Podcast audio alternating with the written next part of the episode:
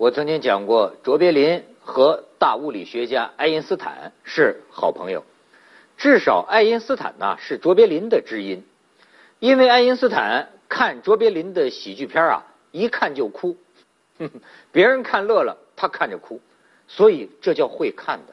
因为卓别林呢，就是所谓的泪中带笑，笑中带泪嘛。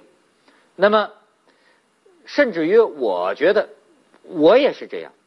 这个看周星驰的电影，我经常就会看哭了。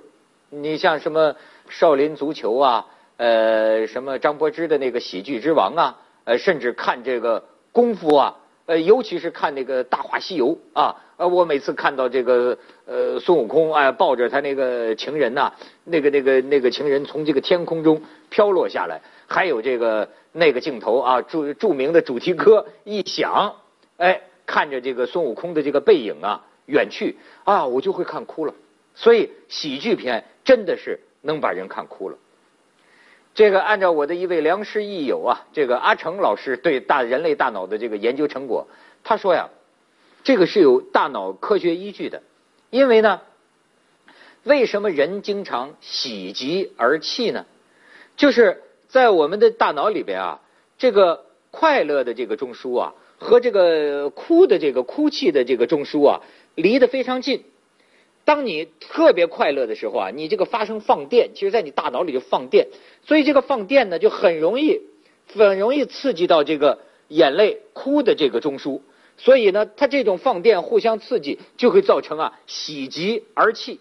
这通常咱还有一个说法叫什么？乐极生悲，就是说你太快乐了之后，哎，怎么就悲伤就哭了呢？哎，你看，这是大脑当中的一种放电现象。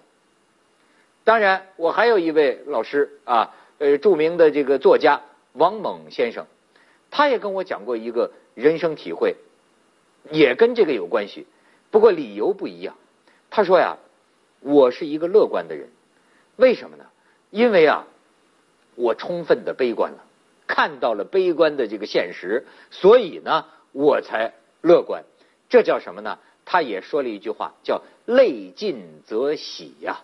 就说人生很多事情啊，你看这个人很乐观、很开心，你还别觉得他浅薄、他幼稚。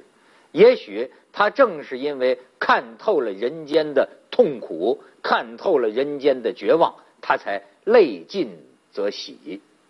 卓别林是否也如此呢？